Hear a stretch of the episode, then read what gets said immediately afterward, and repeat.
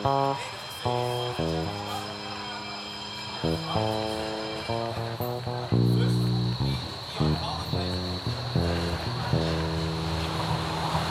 Pankow. Hallo Petra. Hallo Fred. Das ist ähm, schön, dass du hier bist. Ja. Ja, ähm, ich fange mal mit mir an. ähm, ich habe letzte Woche ganz viel mich in Arbeitsgruppen rumgetrieben und langsam mit äh, langsam wird klarer, wie die inhaltliche politische Arbeit sich in unserer Fraktion zukünftig organisiert.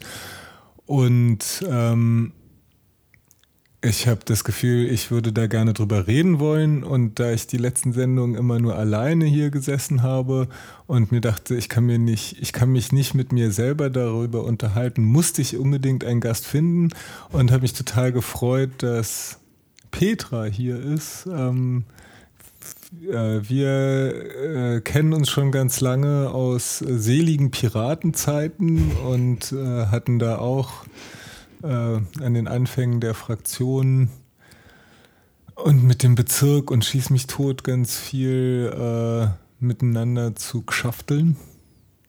Und ich dachte, das passt total gut mit einer Außenseiterin äh, zusammen über Arbeitsweisen in der neuen Partei zu reden.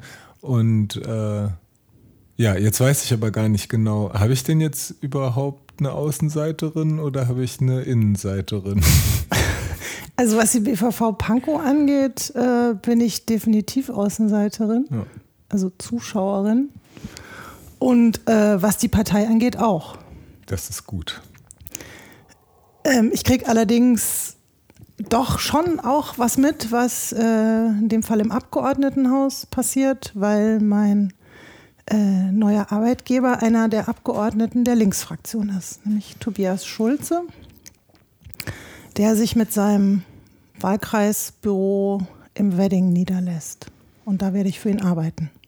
Das ist ja lustig, ne? das Arbeiten für Abgeordnete entwickelt sich für dich ja zu einem äh beruflichen Hobby, würde ich mal sagen. äh, ja, das hat sich äh, vor allen Dingen äh, erst nach meiner aktiven Zeit bei den Piraten entwickelt. Also als ich aufgehört habe, da ehrenamtlich den ganzen Kram zu machen, weil ich es irgendwie cool fand und weil die Partei für mich noch funktioniert hat.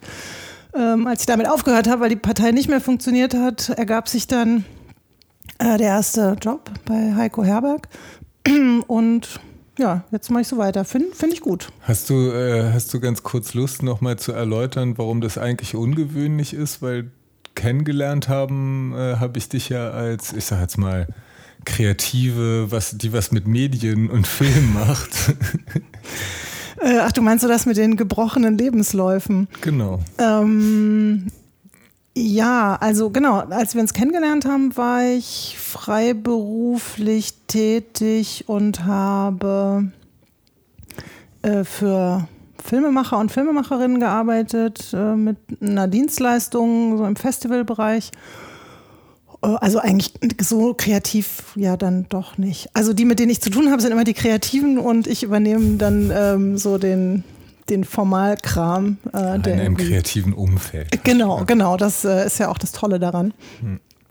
Und ich habe äh, Filmkritiken geschrieben für verschiedene Publikationen, unter anderem die City ziemlich lange.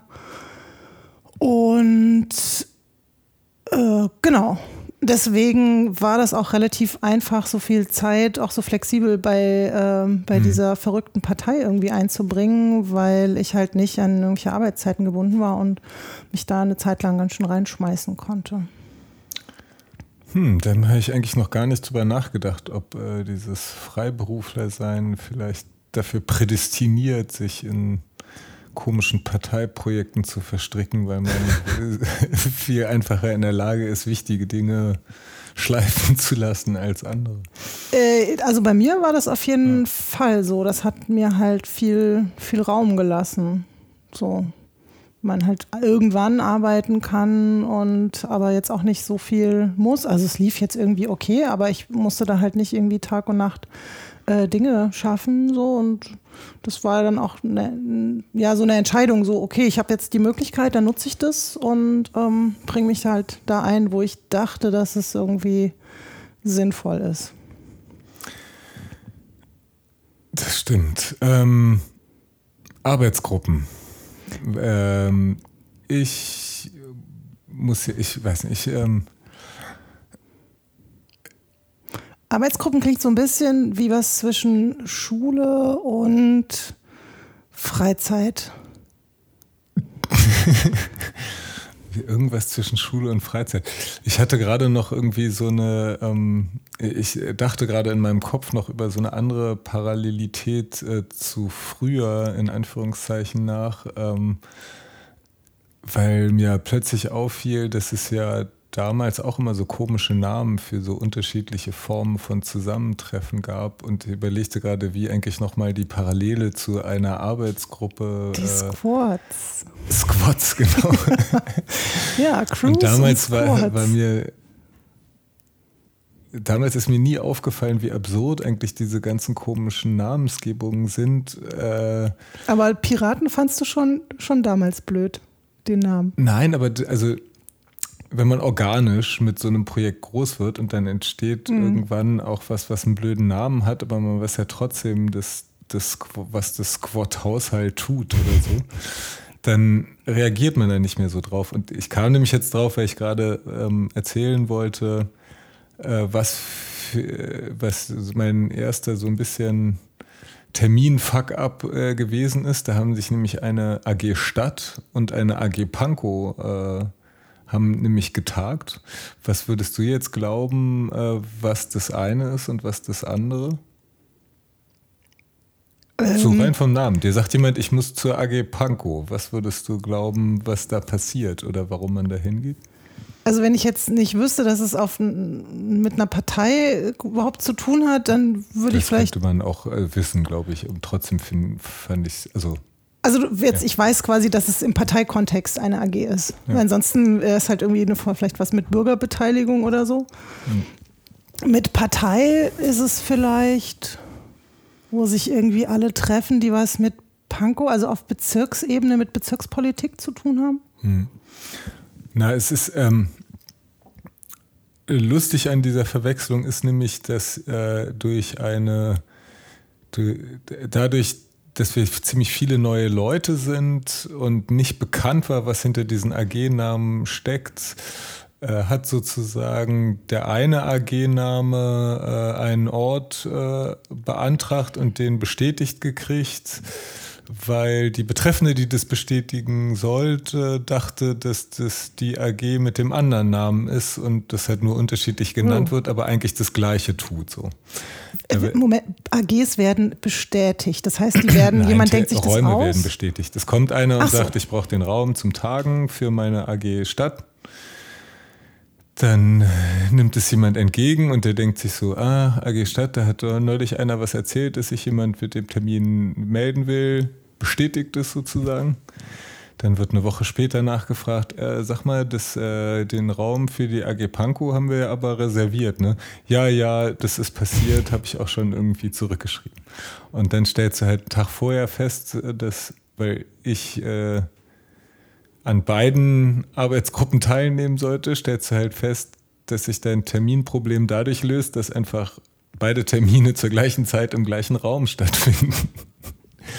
ähm, und das fand ich, ja, das war ein bisschen, äh, war ein bisschen lustig. Mir hätte das auch schon früher auffallen können, aber ähm, irgendwie fühlte ich mich noch nicht so in der Lage, anderen Leuten andere Leute auf Fehler hinzuweisen, die vielleicht problematisch sind. Ich verstricke mich da. Aber zumindest werden die beiden Arbeitsgruppen, das kurz, ähm, äh, die AG Stadt kümmert sich nämlich um Stadtentwicklung. Das ist sozusagen das äh, ja, Squad Stadtentwicklung in Pankow das haben offensichtlich die, sind diese AGs immer auf Bezirkslevel, weil wenn mhm. die auf Landeslevel sind, heißen die nicht mehr AG, sondern LAG. Das habe ich auch schon mal gehört. Und das heißt sozusagen, diese AG Stadt sind die an Stadtentwicklung interessierten äh, Leute im Bezirk Pankow. Und das ist offen für alle Interessierten oder werden da bestimmte angesprochen oder wer, wer geht dahin? Also ähm, das, das ist eine Parteigruppe, aber die sind offen. Also ich glaube, nee, da sind glaube ich nicht alles Parteimitglieder nur, da treffen sich auch einfach Leute, die man kennengelernt hat und die sich engagieren wollen. Das äh, tagt auch meiner Kenntnis nach öffentlich. Ähm, und als fachpolitischer Sprecher bist du sozusagen angehalten, äh, also du bist ja selber angehalten, sozusagen deine, deine Arbeit mit der Partei irgendwie zu kommunizieren. Und im Normalfall, wenn es das noch nicht gibt, bietet man so eine AG an. In dem Fall gibt es die schon und auch schon sehr lange. Da ähm, ist man dann angehalten, da mit zu sitzen und ein bisschen die Organisation zu übernehmen. Allerdings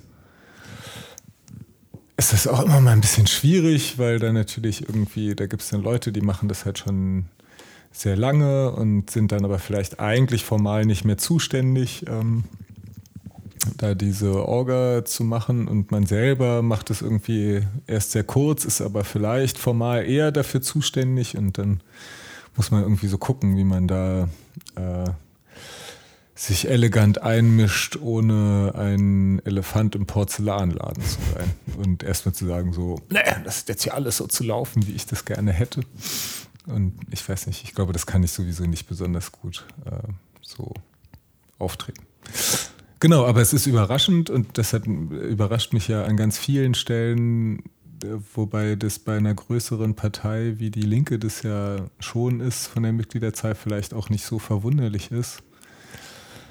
Ähm, wie viele Leute tatsächlich Bock haben, an solchen Gremien teilzunehmen. Du erinnerst dich vielleicht noch an damals. Äh, Allerdings. Wo man händeringend äh, versucht hat, Leute dazu zu kriegen, sich äh, einfach nur mit einem Thema zu beschäftigen und da kontinuierliche Arbeit zu machen. Das hat eigentlich nie richtig geklappt, oder? Wie war denn das eigentlich nochmal damals? Ich kann mich gar nicht mehr so gut erinnern.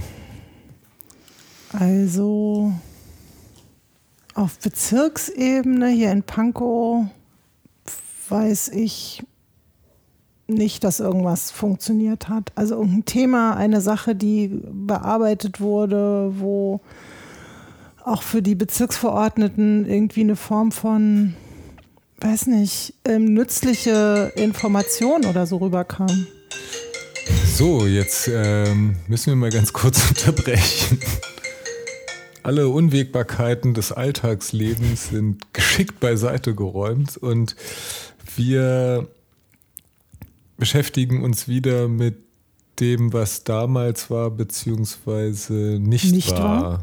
Genau.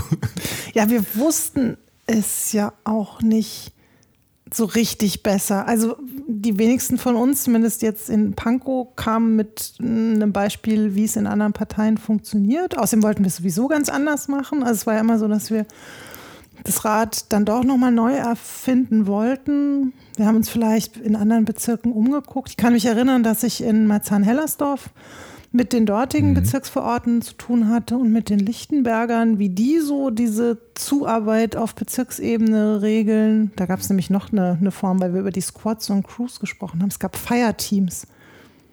Was glaub, war das nochmal genau? Die haben irgendwas auf Bezirksebene gemacht. Ich glaube, die Lichtenberger hatten das, keine Ahnung.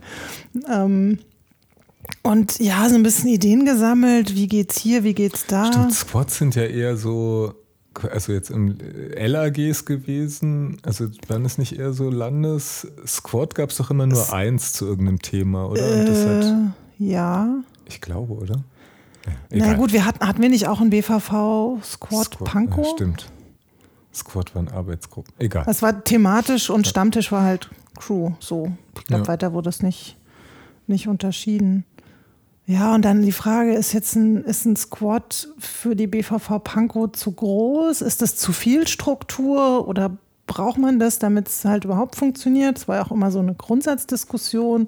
Struktur war ja irgendwie nicht vorhanden und das war ja eigentlich gut so, weil jeder kann ja dann irgendwie was machen, ohne eingezwängt zu werden. Aber am Schluss hat dann halt doch keiner auch gewusst, wo man hätte hingehen können.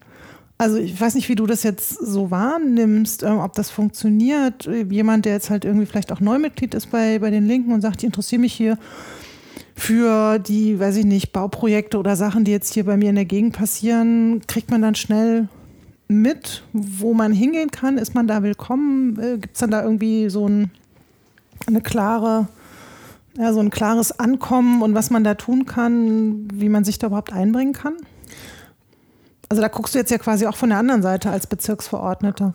Genau, das wollte ich gerade sagen, dass ich eigentlich gar nicht weiß, wie das ist, wenn man einfach sagt, so, ich interessiere mich jetzt für die Linke, ich gehe da mal hin mhm. und gucke, was passiert. Ich ähm, glaube schon, dass es tatsächlich so ist. Man kommt ins Gespräch mit Leuten, die das länger machen und fragt halt, wo muss ich denn hingehen, wenn mich das und das interessiert. Und ich glaube, man landet da relativ schnell bei diesen Arbeitsgruppen. Zumindest ähm, ist das so mein Gefühl. Wir haben gestern ja auch die Vorstellung von äh, Bürgerdeputierten in der Fraktion gehabt und das taucht bei die ganz äh, vielen Leuten in der Vorstellung immer auf, dass sie in irgendwelcher dieser AGs oder LAGs oder keine Ahnung halt mitgearbeitet haben oder da Mitglied von mhm. sind. Sag nochmal gerade Bürgerdeputierte.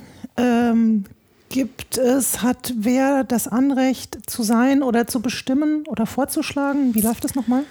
Bürgerdeputierte, die berufenen Bürger. Ähm, jetzt muss ich ein bisschen aufpassen, dass ich äh, keinen schwerwiegenden Fehler mache, weil wir hatten damals keine als Piraten, ja. ähm, weil wir als zu klein befunden worden sind. Wir hätten, glaube ich, sogar welche rausschlagen können, wenn wir gewusst hätten, dass wir das haben wollen. Aber egal. Ähm, auch übrigens ein Zeichen, wir hätten, glaube ich, eher Angst gehabt, das nicht besetzen zu können mit irgendwelchen Leuten. Äh, egal. Äh, Bürgerdeputierte, wir haben jetzt, glaube ich, für die ganze BVV 40 Bürgerdeputierte beschlossen. Das heißt, je nach äh, ähm, äh, Ausschussgröße äh, und kriegt äh, bei uns, also wir haben, glaube ich, in jedem Ausschuss einen Bürgerdeputierten und einen Stellvertreter, nee, glaube ich nicht, weiß ich. Also wir haben in jedem Ausschuss einen Bürgerdeputierten und einen Stellvertreter.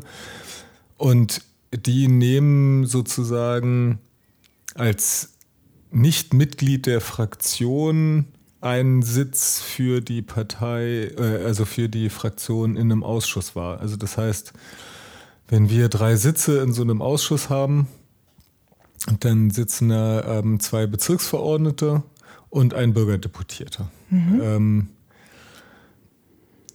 warum jetzt eigentlich man äh, genau Bürgerdeputierte erfunden hat, wäre tatsächlich nochmal ähm, interessant nachzurecherchieren, aber im Prinzip verteilt man ein bisschen die Arbeit auf mehr Schultern. Mhm. Also man kann halt einmal die BVV größer machen, um mehr Leute in Ausschüsse, in Ausschüssen zu haben.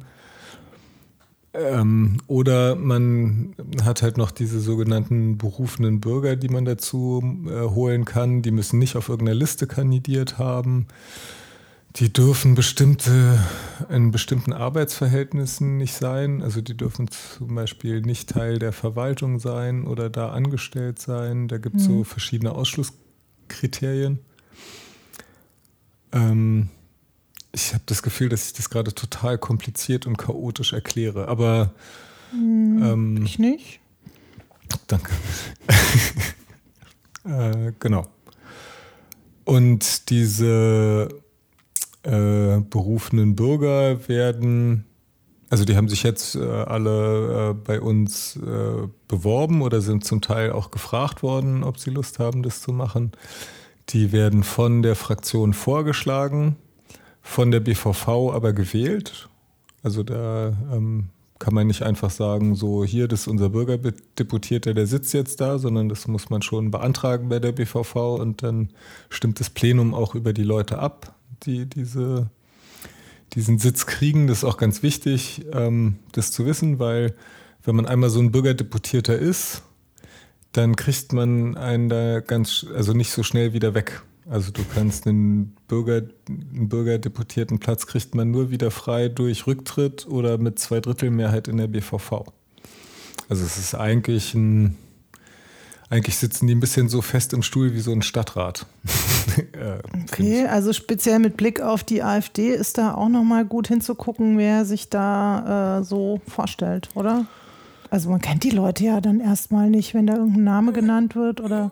Also das ist, äh, ja, ja, also da, da kann man sicher sein, dass bei allem, was die AfD vorschlägt, wird sehr genau hingeguckt. Äh, natürlich muss man bei Bürgerdeputierten allerdings auch ein bisschen, meiner Ansicht nach, die Kirche im Dorf lassen, weil das ist natürlich eine andere Qualität als ein Stadtrat.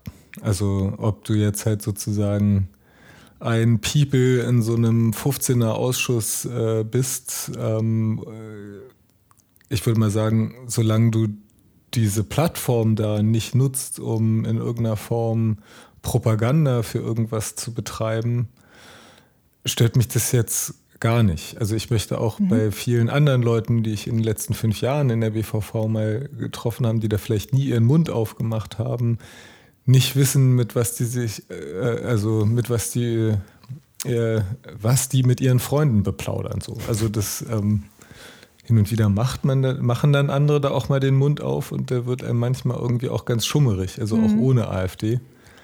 Aber ich glaube, ähm,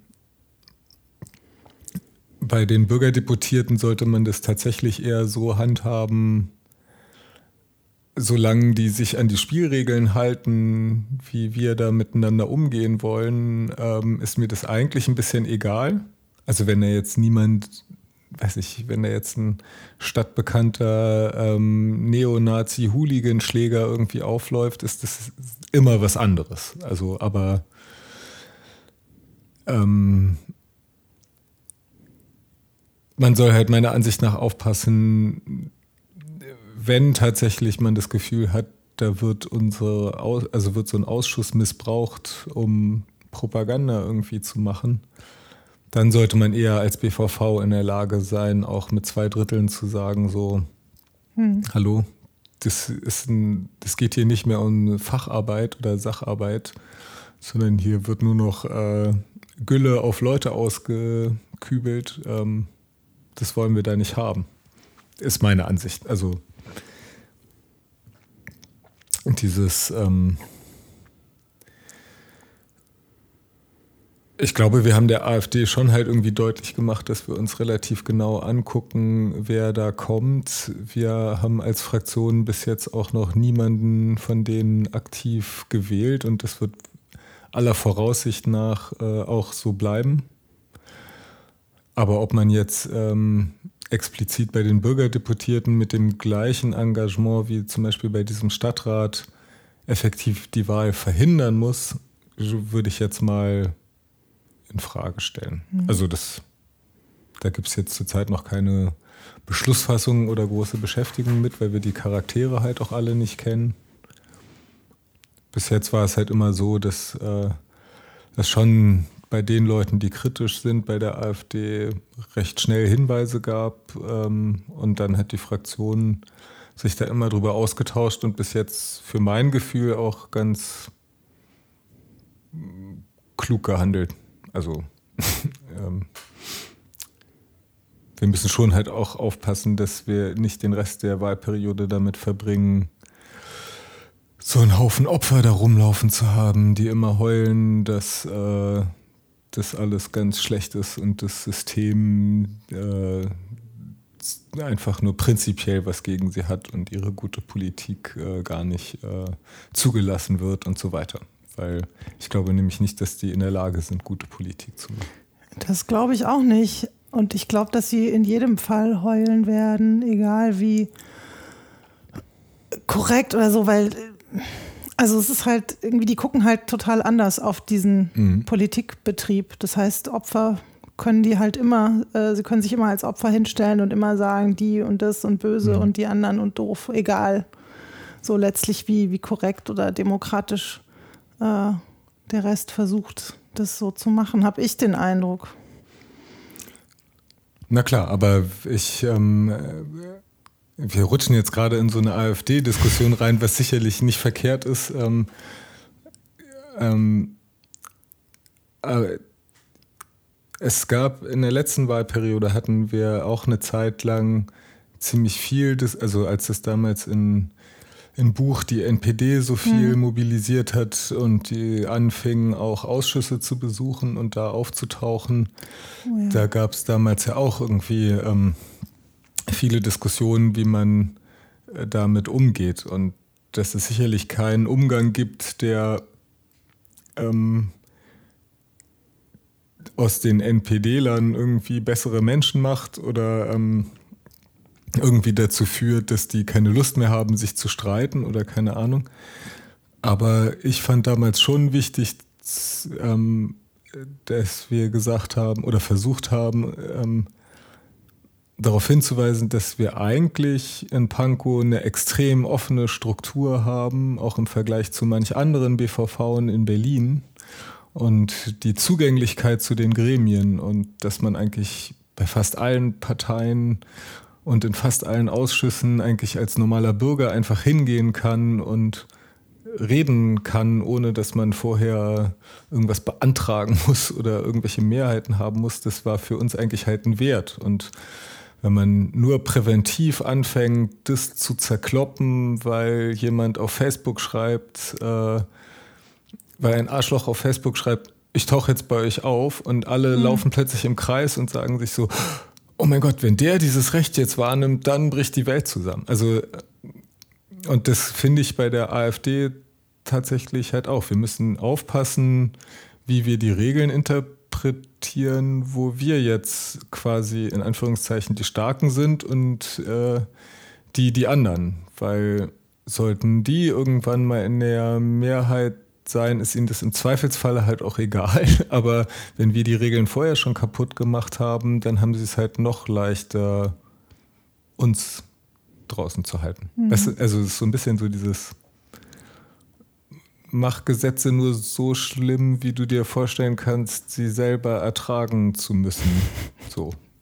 Ja, und nicht präventiv irgendwie so zum, sich auf die, das ist ja mal so die Frage, auf welche Ebene lässt man sich herab und macht man eben präventiv, schlägt man schon mit Mitteln zurück oder so. Das, ähm, das finde ich sehr nachvollziehbar. Ähm, ich habe so, mein, mein Ursprungsgedanke war, dass man jetzt vielleicht überhaupt hingucken muss, ähm, wenn so Namen für Bürgerdeputierte genannt werden, wer sich dahinter verbirgt, was vielleicht vorher nicht unbedingt, weißt du, waren halt die anderen Parteien haben halt Leute vorgeschlagen. Klar stimmt man mit denen jetzt nicht überein in diesem oder jenem oder würde sich mit denen jetzt irgendwie äh, an einem Stammtisch auch nicht wohlfühlen, aber dass man jetzt die Nazi-Hooligans tatsächlich vielleicht vermutet unter einem Namen, den man jetzt nicht kennt und doch einfach mal guckt, nachguckt, so präventiv. Das ist jetzt schon neu, dachte ich. Also ich kenne jetzt die einschlägigen Typen auch nicht unbedingt. Aber dass man da halt mal so ein paar Quellen befragt, ähm, was sich hinter dem einen oder anderen verbergen könnte. Also das ist, also dass so viele Leute sich damit beschäftigen, das ist sicherlich neu. Das gab es, glaube ich, beim letzten Mal auch nicht. Aber man darf ja auch nicht vergessen, ne, wir Piraten haben ja auch äh, so einiges an komischen Leuten. Ähm, sagt dir der Name? Ich weiß nicht, wir dürfen wahrscheinlich nicht über Namen sprechen, ne? aber da gab es doch auch diesen einen Typen, der hinten auf unserer Liste in Pankow gelandet ist, der als erstes äh, mal die BVV verklagt hat, nachdem er nicht als Bürgerdeputierte in den Jugendhilfeausschuss gekommen ist, ja. äh, weil er irgendwie der Meinung war, er hätte sich nicht ausreichend vorstellen können und so weiter. Da hätte man ja also da haben vielleicht Leute auch einfach äh, hingeguckt. Äh, mein Telefon hat mich angefaucht. Ja, mich ähm, auch. Also ich glaube, das haben schon, es gab immer schon äh, Leute in Fraktionen, die sozusagen sich tatsächlich damit beschäftigt haben, wie man denn da jetzt zu Ersatzrichtern oder für irgendwelche Gremien halt vorgeschlagen wird. Und aber das jetzt natürlich so ein so eine Partei so zielgerichtet äh, durchkämmt wird, ist schon, glaube ich, eher ungewöhnlich. Aber ich finde, das passiert zu Recht. Also die, nichts gebracht. Es passiert ja zu Recht, weil diese ganzen Verquickungen ähm, hat es ja gegeben. Also. Ja. Oder gibt es nach wie vor. Diese und es gibt da ja auch kein Problembewusstsein. Also hat es bei den Piraten damals auch nicht gegeben, aber das ist jetzt bei der AfD natürlich noch deutlich ähm, heftiger ausgeprägt. Mhm. Jetzt sind wir ganz lange ähm, in die Bürgerdeputierten äh, gerutscht, was sicherlich äh, genau. auch ein cooles Thema ist und tatsächlich auch äh, Bestandteil von diesen Arbeitsgruppenthematik, weil dadurch, dass jede Fraktion nur so wenig Plätze für Bürgerdeputierte hat und tatsächlich viele Leute das machen wollen, ne? das ähm, hat mich echt erstaunt. Da waren echt viele, Wirklich? viele Menschen, die sich da vorgestellt haben. Mann. Streuselkuchenkrümel. So geht's los. Jetzt hilft nicht mehr mehr trinken. Ähm, das war so ein ein Hinweis, der immer allen, die dann nicht äh, gewählt wurden oder nicht vorgeschlagen werden, gesagt hat, so kommt in die AGs, so bringt euch ein. Das ist auch tatsächlich ein relevanter Spot in so einer Partei, um seine Ideen anzubringen und an manchen Stellen sogar vielleicht direkter oder erfolgversprechender als tatsächlich als Bürgerdeputierter ähm, wo man sich ja dann auch noch mit ganz viel anderen Kram beschäftigt ähm, und nicht nur sozusagen mit den eigenen Ideen.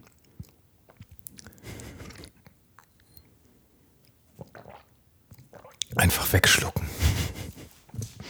Wie stellt man sich denn, wie stelle ich mir denn die Arbeit in so einer AG vor? Wie, wie oft trifft die sich zum Beispiel? Also ist die sehr oft, sehr regelmäßig? Hat die eine Tagesordnung oder ist das eher so, man redet halt, was einem gerade so aktuell einfällt?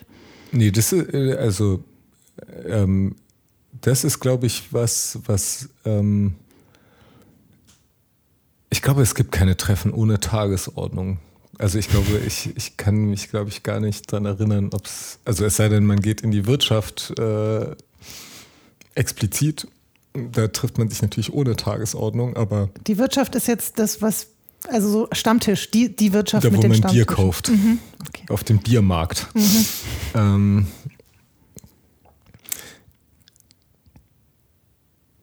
Nee, ich glaube, da sind immer, das gibt immer irgendwie Termine, Tagesordnung ist auch tatsächlich irgendwie ein Ding, wer zu was einlädt und wer diese Tagesordnung vorschlägt und Feedback gibt. Da gibt es immer mal wieder so Mann.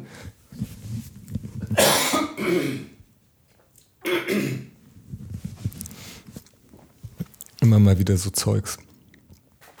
Ich habe jetzt, wie gesagt, AG Stadt war jetzt meine, erst, meine erste AG-Runde und die habe ich nur zu einem Teil mitgekriegt, weil ich vorher halt noch in dem gleichen, also in dem anderen Zimmer sitz, saß bei der AG Pankow.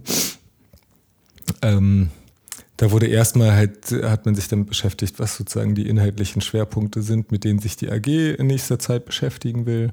Man hat sich nochmal darüber ausgetauscht, was denn eigentlich gerade den Bezirk bewegt. Und wir haben eigentlich nur besprochen, wie so gegenseitig Berichtsbedürfnisse äh, sind. Also das, ja, die wollen halt gerne nach den Ausschusssitzungen, dass es immer irgendwie eine Zusammenfassung und der Sitzungen irgendwie gibt und äh, man hat darüber geredet.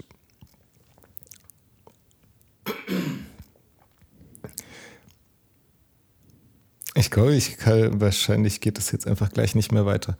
Ähm, an welchen Stellen, ja, ob und, an, und wenn ja, an welchen Stellen man vielleicht eigene eigene Öffentlichkeitsarbeit machen will. Also das war ja bei uns damals auch immer so ein Thema, wer darf was auf die Webseite schreiben, mhm. bei wem.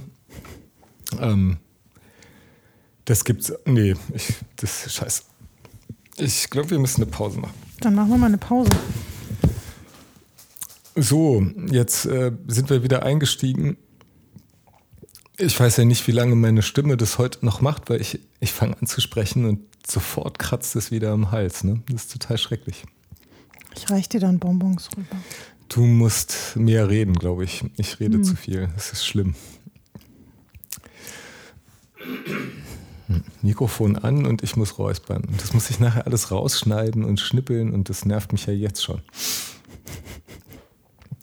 Ähm, wir, waren wir waren immer noch bei diesen äh, Arbeitsgruppen und ich wollte gerade so ein bisschen erzählen,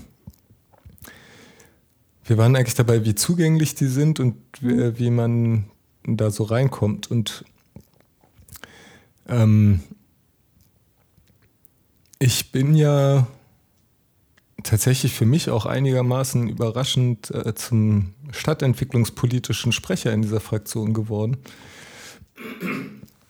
Und ähm, habe mich gar nicht so weit vorher damit beschäftigt, was eigentlich so das Anforderungsprofil daran ist. Und jetzt stellt man tatsächlich halt fest, dass diese AGs, zu denen man da eingeladen wird oder die sich mit dem Thema beschäftigen, doch so als, ich sage jetzt mal, Pflichttermin gewertet werden und die auch tatsächlich einigermaßen häufig tagen. Also diese AG hat jetzt erstmal beschlossen, monatlich sich treffen zu wollen. Also das ist jetzt auch eine Häufigkeit, die sich in Grenzen hält, aber zwei Ausschusssitzungen, äh, alle 14 Tage Ausschusssitzungen und dann noch irgendwie die AG und dann nebenbei natürlich noch äh, andere Besprechungen treffen. Ja, es ist einfach, du merkst, dass du hier sitzt und eine unhörbare Folge aufnimmst. Niemand tut sich das doch an, wenn er Angst haben muss, dass in der nächsten Sekunde wieder jemand so. ich hab's euch gesagt. Ihr wollt es nicht. Aber du schneidest das doch raus. Schneidest du es raus? Na, ich muss wahrscheinlich, ne? Ich hasse das total. Ich, ich, ich stecke das ja eigentlich immer nur da rein und versuche das so hochzuladen und den Arbeitsaufwand sehr gering zu halten, ehrlich gesagt. Sehr verständlich. Muss mal reinhören, ob man, ob man das aushält, wenn Fred ja. sich mal dezent räuspert. Ja. Du könntest aus Solidarität eigentlich mal ein bisschen mithusten oder so. Ich schnauf doch schon. So, ähm, Genau, weil dann äh, das äh, ähm, gibt es dann ja, ähm, wie gesagt, auf Landesebene auch noch die LAG Stadtentwicklung und im Prinzip hört man ja auch immer so raus, dass äh, die Erwartung äh, ähm, kommuniziert wird, dass man da doch eigentlich auch hingehen müsste, um sich halt äh, landesweit ähm, in der Stadtentwicklung zu netzen und einen Überblick zu haben. Ich habe noch nicht raus recherchiert, wie oft die sich treffen. Aber zu jeder AG gibt es dann auch immer noch eine Mailingliste dazu, wo man mhm. angehalten ist, äh, äh ist da äh, mitzu, äh, mitzumachen oder lesen, diskutieren. Mailinglisten. Mhm. Mailinglisten sind. Ich war so froh, dass ich alle Mailinglisten ausgeschlichen habe. Die kommen jetzt alle wieder. Ähm, und dann gab es noch ein Treffen, wo sich ähm, nicht die Arbeits-, also das war jetzt kein AG-Treffen, aber wo sich die fachpolitischen Sprecher aus, aus den BVV zur Stadtentwicklung getroffen haben. Berlinweit, also quasi Berlinweit, genau. zwölf. Mhm. Und äh, die haben sich jetzt auch nochmal verabredet, dass man das doch eigentlich gerne regelmäßig hätte um so bestimmte, ich nenne es jetzt mal formale Koordinierung zu machen, also halt so gemeinsame Antragsinitiativen.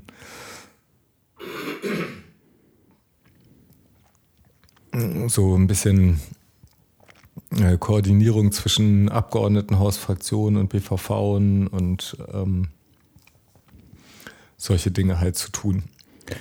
Und, ja.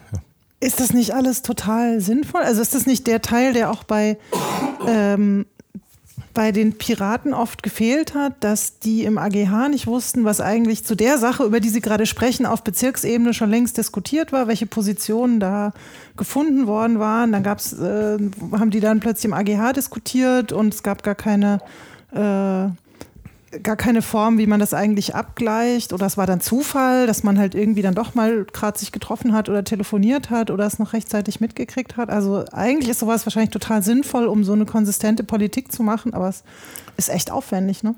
Ne, also es ist nicht nur eigentlich sinnvoll, ich glaube, dass es tatsächlich äh, sinnvoll ist.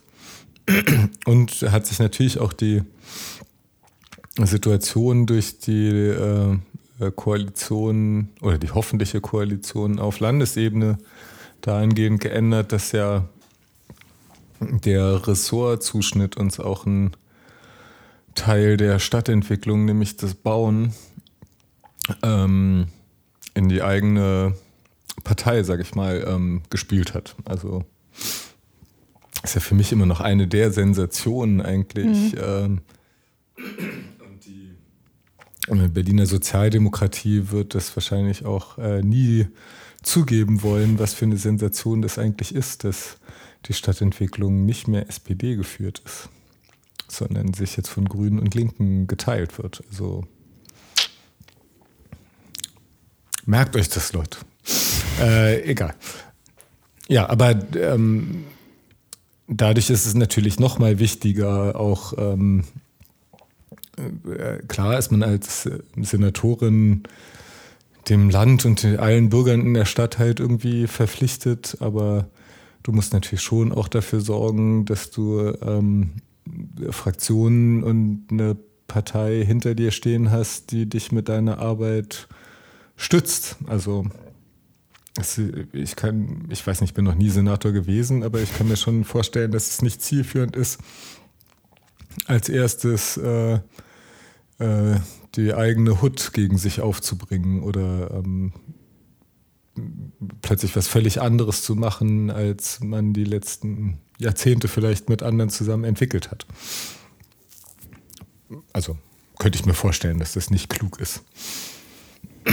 Hat es bestimmt immer mal wieder gegeben, dass Senatoren so gehandelt haben, aber. War nicht die beliebtesten vielleicht. Ja, wahrscheinlich nicht. Ne? Das heißt, aus ähm, Sicht der zukünftigen äh, Senatorin werden jetzt auf Parteiebene die, ähm, die Stadtpolit Stadtentwicklungspolitischen Sprecher in den BVV ähm, Leute, mit denen sie sich äh, vernetzen sollte und regelmäßig austauschen. Und wer noch? Also war das diese, diese Runde, die, die du gerade beschreibst? Genau, also es war erstmal halt ein äh, Vernetzungstreffen zwischen äh, Abgeordnetenhaus und BVV und den ganzen fachpolitischen Sprechern.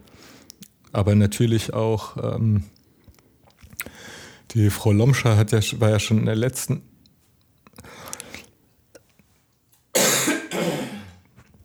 in der letzten Wahlperiode äh, stadtentwicklungspolitische Sprecherin der Linksfraktion im Abgeordnetenhaus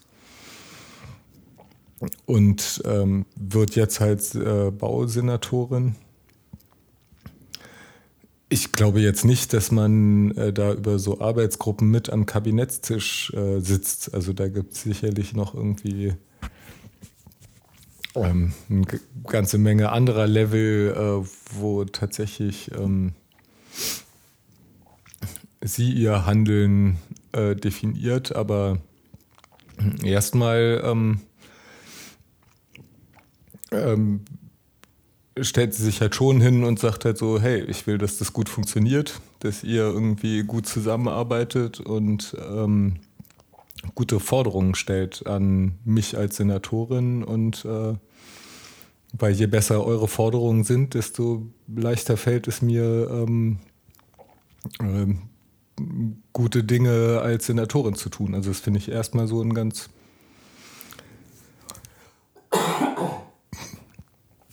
Ja, und natürlich sind halt die BVV-Fraktionen auch immer so ein Hörrohr in das ganze Land. Ne? Also wenn man plötzlich da in so einem Senat sitzt und vielleicht ganz viele Termine hat und vielleicht auch nicht mehr so viel äh, Zeit hat, sich mit irgendwelchen kleineren Objekten zu beschäftigen, ist das, glaube ich, schon hilfreich wenn es da hin und wieder so ein Gremium gibt, wo deine Referenten vielleicht sitzen und hören so, ach guck mal, da gibt es das eine Haus, da ist gerade Stress. Mhm. hier gibt es ein Entwicklungsprojekt, das scheint gerade aus dem Ruder zu laufen oder ist nicht wohl gelitten. Ähm, das, ich kann mir schon vorstellen, dass das Sinn ergibt. Dass das einfach als Informationsquelle schon Sinn ergibt, äh, ohne dass man gleich diese ganzen Arbeitsgemeinschaften äh, besuchen muss, die ja dann doch noch vielleicht noch mal einen breiteren Fokus haben oder höheres, höheren Gesprächsbedarf bei der Entwicklung von Ideen oder hm. ich glaube, wenn ich das richtig verstanden habe, geht es da schon tatsächlich eher so um Informationsfluss und halbwegs konkrete Absprachen fürs parlamentarische Handeln.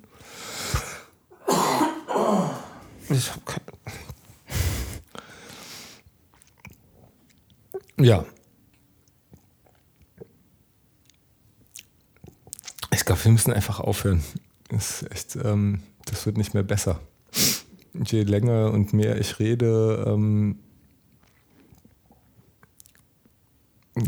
ich kann es für dich nicht übernehmen, weil ich nicht weiß, was du da gemacht hast. Ja. Es tut mir total leid. Naja, Jetzt habe ich immer noch nicht aufgelöst, was die AG Panko eigentlich macht. Vielleicht könnte ich das als Running Gag irgendwie auf eine spätere Folge verschieben. Schalten Sie wieder ein. Aber im, nein, ich mache das nicht. Aber das ist ja, ähm, um das jetzt nur zumindest zum Ende noch aufzulösen, und so leid es mir tut, wahrscheinlich nur sehr kurz, ähm, auch ein weiteres Vernetzungsgremium, ganz interessant. Und zwar sind da sozusagen aus der Linken alle wichtigen für Pankow eingeladen, sich zu treffen. Das findet auch nur so zwei, drei Mal im Jahr statt. Also ich glaube, für nächstes Jahr sind nur drei Termine geplant. Da trifft sich der Bezirksvorstand, der Fraktionsvorstand äh, im, in der BVV, und äh, die Mitglieder des Abgeordnetenhauses, die aus Pankow kommen. Mhm. Was ja auch im Moment zum Teil Personalunion mit dem Fraktionsverstand im Abgeordnetenhaus ist. Also es ist sozusagen so eine, ähm, und ich glaube, das Stadträte sind auch dabei, wobei das auch im Moment ja eine Personalunion im Bezirk ist weil unser Bürgermeister ja auch Bezirksvorsitzender ist. Und ich bin ja ähm, als Beisitzer im Fraktionsvorstand äh, der BVV Pankow trage ich ja auch den Titel stellvertretender Fraktionsvorsitzender, obwohl das alle Beisitzer den Titel haben. Es klingt ja total, ne? Ah, ich bin stellvertretender Fraktionsvorsitzender, aber es sind einfach alle. Ja, da durfte ich da auch mit äh, tagen. Und ähm, das war auch eine sehr interessante Runde. Und wer macht dann da die TO? Oder so grob, worum? Das worum war, glaube ich, diesmal kam, hat es da der, äh, die äh, Sandra Brunner vom Bezirksvorstand gemacht, die da so, wo der Sören jetzt Bürgermeister geworden ist, so ein bisschen, also die war vorher auch schon immer sehr aktiv und hat da viel gemacht, aber die hat so ein bisschen gerade mehr äh, die Arbeit im Bezirksvorstand übernommen und da geht es jetzt auch gerade ganz viel darum, äh, bei den ganzen personellen Verschiebungen, die es gegeben mhm. hat, wie findet man gute Kandidaten für so verschiedene äh, Gremien, wen schlägt man davor? Ich glaube, das muss der, es muss ja auch ein neuer Landesvorstand gewählt werden bei der Linken. Hm, jetzt kommt also Wochenende. Eigentlich wird auf allen möglichen ähm, Ebenen sind gerade Leute in andere Positionen gerutscht und da bewegt sich eine ganze Menge. Da bin ich allerdings auch ganz froh, dass ich mir für diese Spielzeit ähm, äh, ja, ich das halt irgendwie so aus der ersten Reihe mir angucken kann und nicht selber mitspielen muss. Weil das, ja, das gleichzeitig diese Partei zu verstehen und wie sie funktioniert und dann noch irgendwie dieses ganze Fraktions- und äh, Gebimsel. Was ich aber jetzt trotzdem noch erwähnen muss, ähm, weil ein Besprechungspunkt, den wir da hatten und äh, ist mittlerweile ja auch ähm, durch die Presse gegangen in der großen Breite und das sind nämlich die katastrophalen Zustände in den Notunterkünften für Flüchtlinge, wo wir ja auch noch drei, glaube ich, haben in Pankow. Da ist unser äh, Bürgermeister letzte Woche auf ähm, Anschreiben der Leute ähm, in eine von diesen Notunterkünften gekommen, die aufgrund von Verpeilungen, die hauptsächlich die Verwaltung Chaya zu äh, ver äh, verursacht hat, immer noch nicht leergezogen wurden. Mhm. Also da sind Leute mittlerweile seit über einem Jahr mit vielen, vielen Menschen in so einer Tonhalle irgendwie eingefärcht. Jetzt, seitdem der Winter kommt, äh, auch mit wenig Möglichkeiten, sich draußen aufzuhalten unter schwierigsten hygienischen Bedingungen und wirklich katastrophalen Zuständen. Es wird irgendwie berichtet von, von äh, Krätze-Ausbrüchen und äh, Menschen, die irgendwie mittlerweile so fertig und depressiv sind, dass sie halt von ihrer Pritsche den ganzen Tag nicht mehr aufstehen, sondern nur noch an Decken starren und, ähm, und das halt wirklich in, in Masse.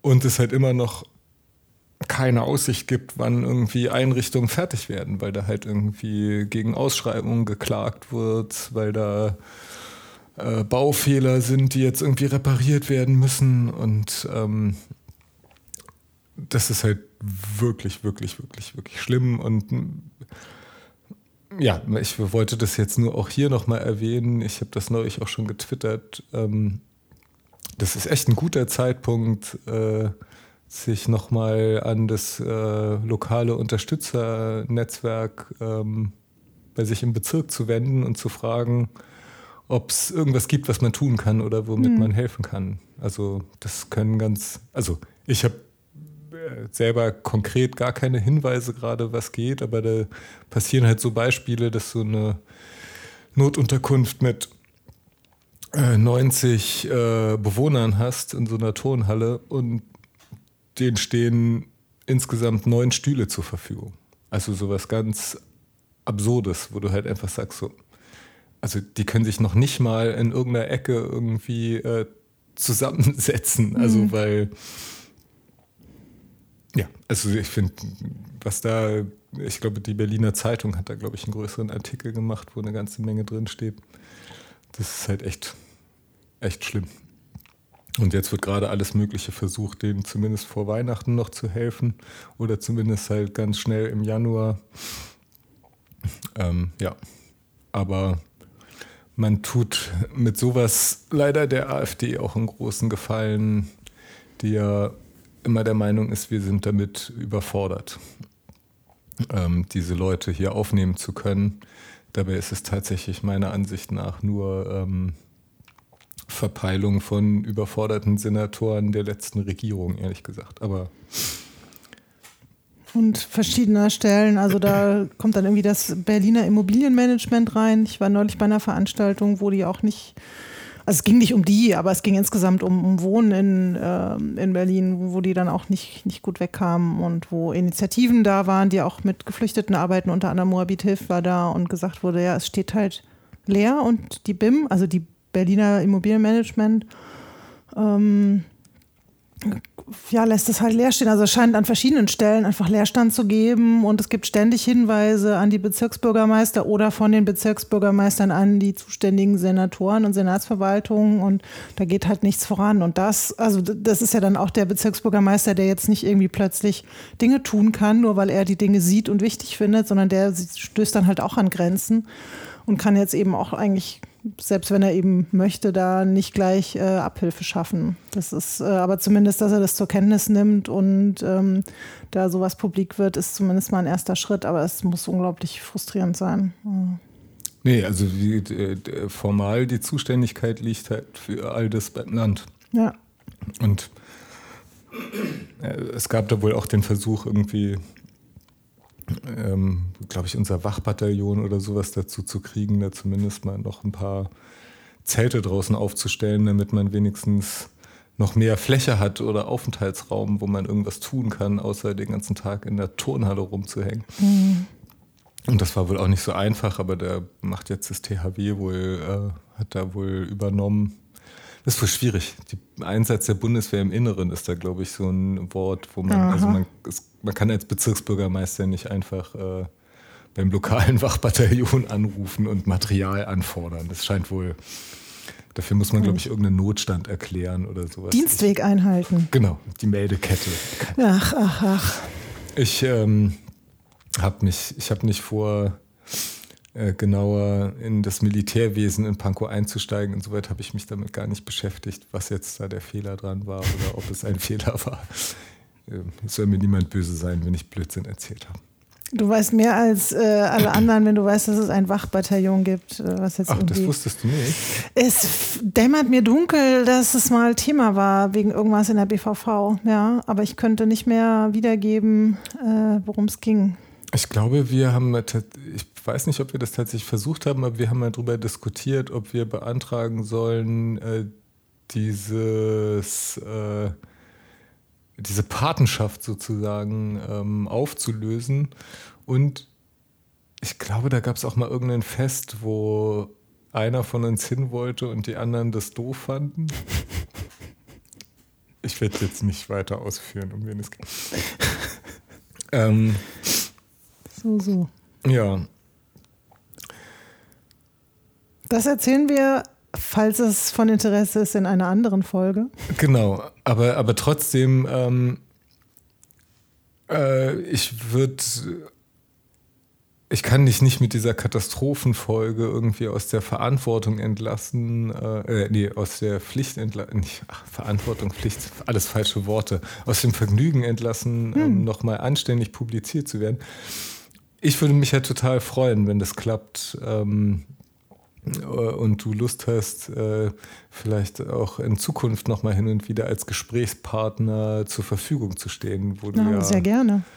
Ähm, vielleicht können wir ja auch dann den Fokus auch nochmal hin und wieder auf Mitte lenken oder sowas. Äh, das ist ja auch ein Kiez irgendwie, ähm, der interessant ist und betrachtenswert ist. Wie ist es denn eigentlich in, in, in in Mitte? Gibt es äh, da irgendwie noch gerade Dinge, die euch irgendwie beschäftigen, die man irgendwie, wo man noch mal kurz äh, ein Auge drauf wirft? Oder ist einfach gerade noch Orientierungsphase und äh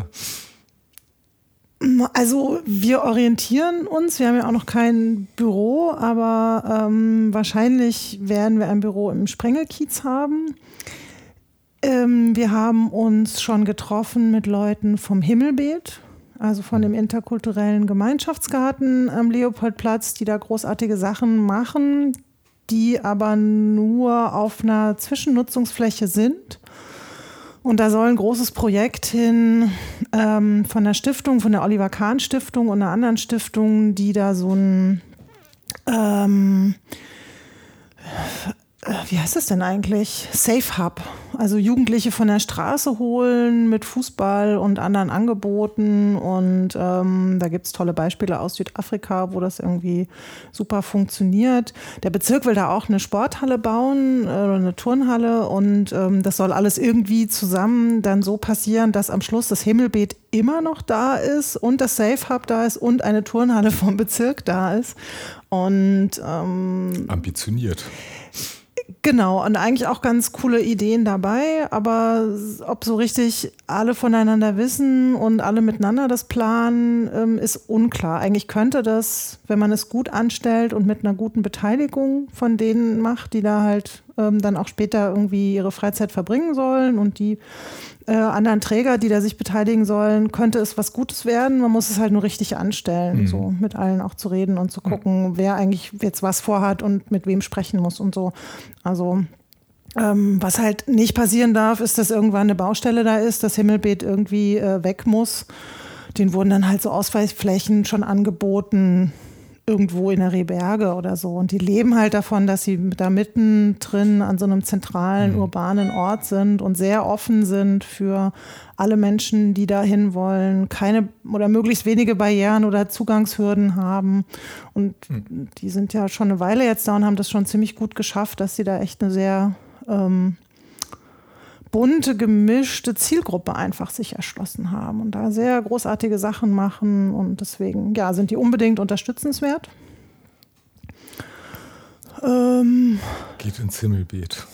Ja, geht ins Himmelbeet. Also jetzt im Moment ist es ein bisschen schwierig, weil äh, wegen Winter geschlossen, aber die machen dann irgendwann im Frühjahr wieder ein Eröffnungsfest. Man kann da Beete pachten, man kann da einfach so hingehen. Die haben ein tolles Café, was auch ähm, einen Preis gewonnen hat für ihre Architektur. Mhm. Also das Café für seine Architektur. Ähm, und genau, das ist einfach total toll. Die bieten auch ganz viele Workshops an und machen da ganz viele Sachen und so. Ja, dann gibt es noch ein sehr tolles Projekt im Brunnenviertel. Ähm, wer da mal durch die äh, warte mal, Swinemünderstraße ist, die, die da durchgeht, ne? Ähm, also verkehrsberuhigt mhm. Schiefelbeine, nee, Swinemünder Straße. Mhm. Die geht bis vor zum, äh, zum Prenzlauer Berg, also bis zur ähm, Bernauer Straße und darüber hinaus. Der Weddinger Teil, ähm, das ist halt so ein, so ein Wohnviertel, wo ähm, eine sehr abgefahrene Schule, eine ehemalige Schule drin steht. Sehr knallorange, 70er Jahre. Ja, kenne ich, habe ich mal aus äh, das ehemalige Diesterweg-Gymnasium. Genau. Das steht seit ein paar Jahren schon leer, war auch eine Bibliothek mit drin. Und äh, das soll wiederbelebt werden. Da gibt es ein Projekt, wo ähm, Architekten und Künstler und äh, andere zusammen was machen wollen, was auch gerade an irgendwelchen Stellen hängt, weil da noch eine Turnhalle dazugehört und erst wenn es eine neu gebaute gibt, kann die andere abgerissen werden mhm. und so weiter.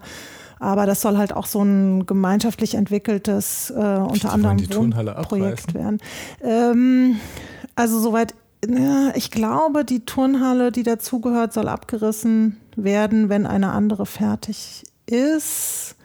Aber vielleicht ist das auch nicht ganz richtig. Also ich, ich habe. Ähm ich, ich, bin, ich, äh, ich liebe ja dieses Ensemble. Also ich, ja. äh, es gibt viele Leute, die aus Reflex sagen, mein Gott, was ist das? Aber ich glaube ja, dass das wirklich schön ist eigentlich. Also ich finde ja, es hat eine faszinierende Ästhetik, dieses Absolut. ganze Ding. Und ich habe eigentlich tatsächlich gerade ein bisschen Angst, wenn die anfangen, das neu zu entwickeln, dass das irgendwie verkackt wird. Aber naja, nur, dass Architekten dabei sind, heißt ja noch nicht, dass da die richtigen Architekten dabei sind. Das stimmt.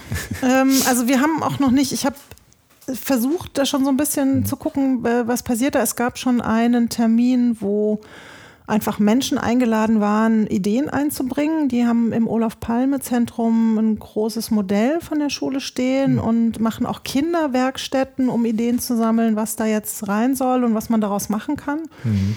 Ähm, aber was der aktuelle Stand der Dinge ist und warum das noch nicht an diese Projektgruppe übergegangen ist. Die wollten das wohl schon kaufen, aber das hat irgendwie noch nicht, äh, der Verkauf hat noch nicht stattgefunden.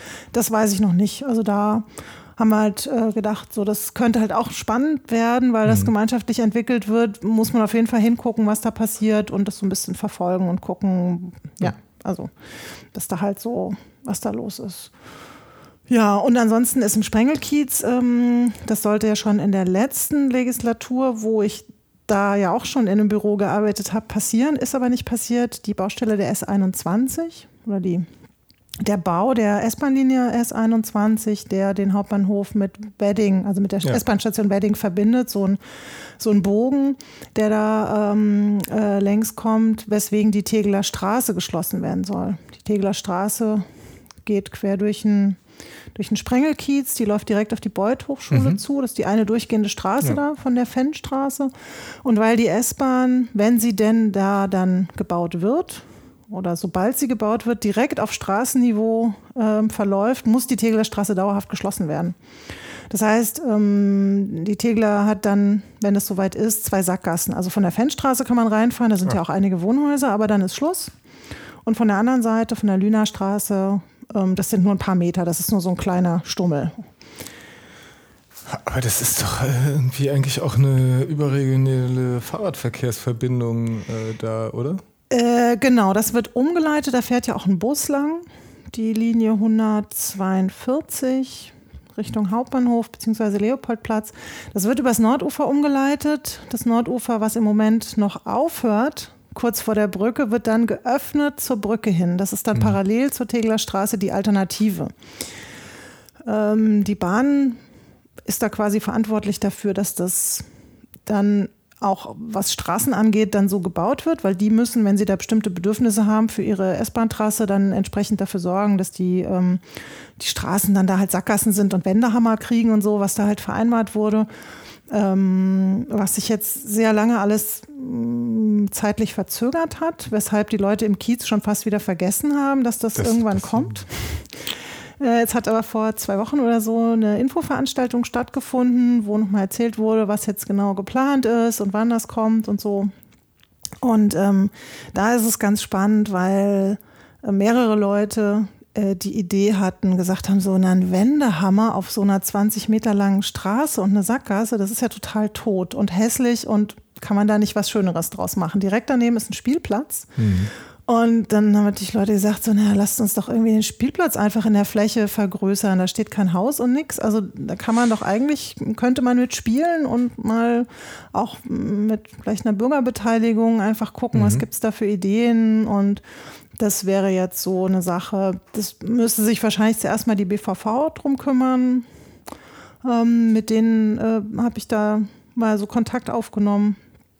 Und äh, mal gucken ob man der Bahn quasi das abtrotzen kann oder der ganzen Projektplanung, äh, weil das natürlich alles super kompliziert ist, äh, weil so viele Beteiligte sind. Der Bezirk sagt ja, wir haben ja gar kein Geld, irgendwas anderes zu machen. Und ob man da nochmal die Planung quasi aufmachen kann, um da zu hm. gucken, da aus der Ecke was Schönes zu machen. Die Polizei unterstützt das. An dem, äh, bei der Veranstaltung war auch ein Polizist dabei, ein Abschnitts irgendein Abschnittsvertreter. Nee, genau das nicht. Gibt es da auch, aber. Abschnittsbevollmächtigter. Ähm, Egal. Äh, nee, der war äh, für, den, für den ganzen Abschnitt, Abschnittsbevollmächtiger, kann sein. Ähm, auf jeden Fall, das fand ich total interessant. Der meinte so, naja, aus seiner Sicht, also der war deswegen da, weil es insgesamt das Thema Verkehr ging und auch Geschwindigkeitskontrollen, ist es da gefährlich für Kinder und so, deswegen ähm, eben auch ein Vertreter der Polizei.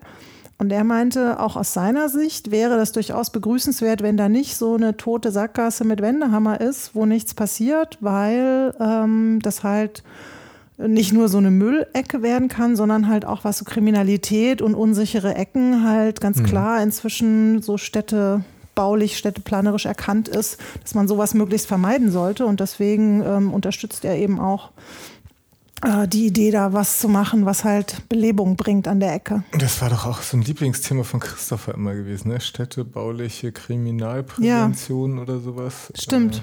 Hat er zumindest neulich in einem Podcast drüber gesprochen. Ähm, das kann auch direkt sein, dass ich jetzt da einige äh, Argumente quasi äh, gerade so wiederholt habe, wie Christopher das formuliert hat. Aber auf jeden Fall hat der, der Polizist, wo ich das jetzt nicht so erwartet hätte, dass der dazu eine Meinung hat, ähm, hat er das eben so zu bedenken ja, gegeben. Andere Menschen beschäftigen sich ja auch mit ihrer Um. ja, eben. Es ist doch immer wieder erhellend. Immer wieder erhellend. Was mir eben gerade noch eingefallen ist, äh, heute ist ja der 6. Dezember, Nikolaus. Ja. Ist nicht so wichtig. Naja. Wurde hier nicht begangen im Haus. Aber ich weiß nicht, ob du Verpflichtungen gerade noch. Äh, nee, egal.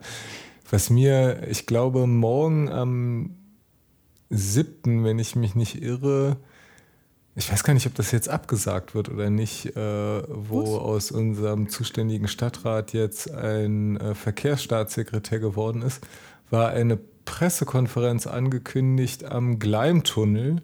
Das ist mir nur ah. eben aufgefallen, weil du über die, das Brunnenviertel geredet hast.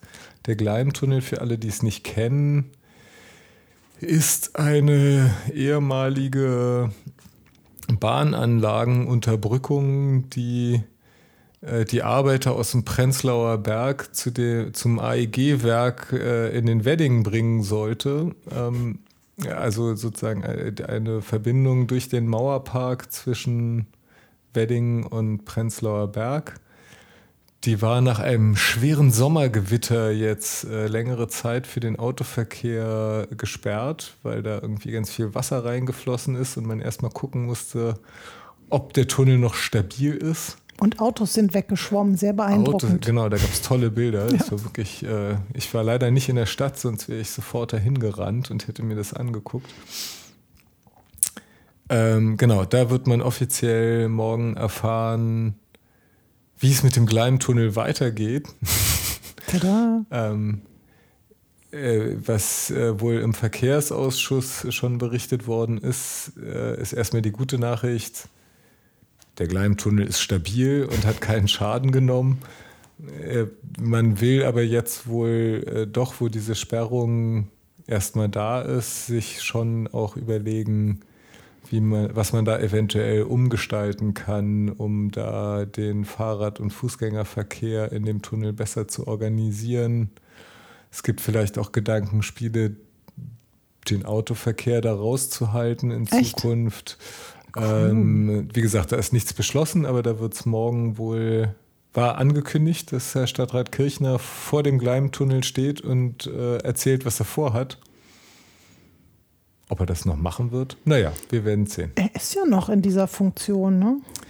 Naja, das, da wird gerade viel drüber diskutiert, ne, ob er jetzt, also eigentlich ist das noch, bis der neue Senat gewählt ist. Das müsste, ist das Donnerstag? Das ist am 8. genau.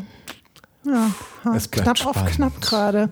Also was den Gleimtunnel angeht, ähm, wenn der wirklich keine Autos mehr fahren sollte, man könnte ja auch noch so eine Einbahnstraßenlösung überlegen, aber keine Autos würde ja wieder die Menschen von der Gleimoase total freuen, die da seit, ich weiß nicht, 30 Jahren oder so auf dieser Mittelinsel ähm, sehr liebevoll und mit immer wieder Fördergeld von hier und dort, aber vor allen Dingen durch ganz starkes bürgerschaftliches Engagement da ihre kleine Insel pflegen. Also. Wobei die natürlich immer noch äh, den Verkehr hätten von dem neuen Grote-Viertel, was auf alle Fälle durch ihre Oase nur versorgt werden kann.